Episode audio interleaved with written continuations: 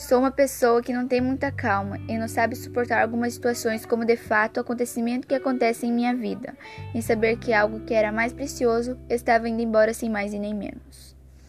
Eu não sabia como lidar com aquela situação no momento, só queria ficar longe de todo mundo escondida. Eu não tenho paciência para esperar ou lidar com algumas situações, emoções que acontecem.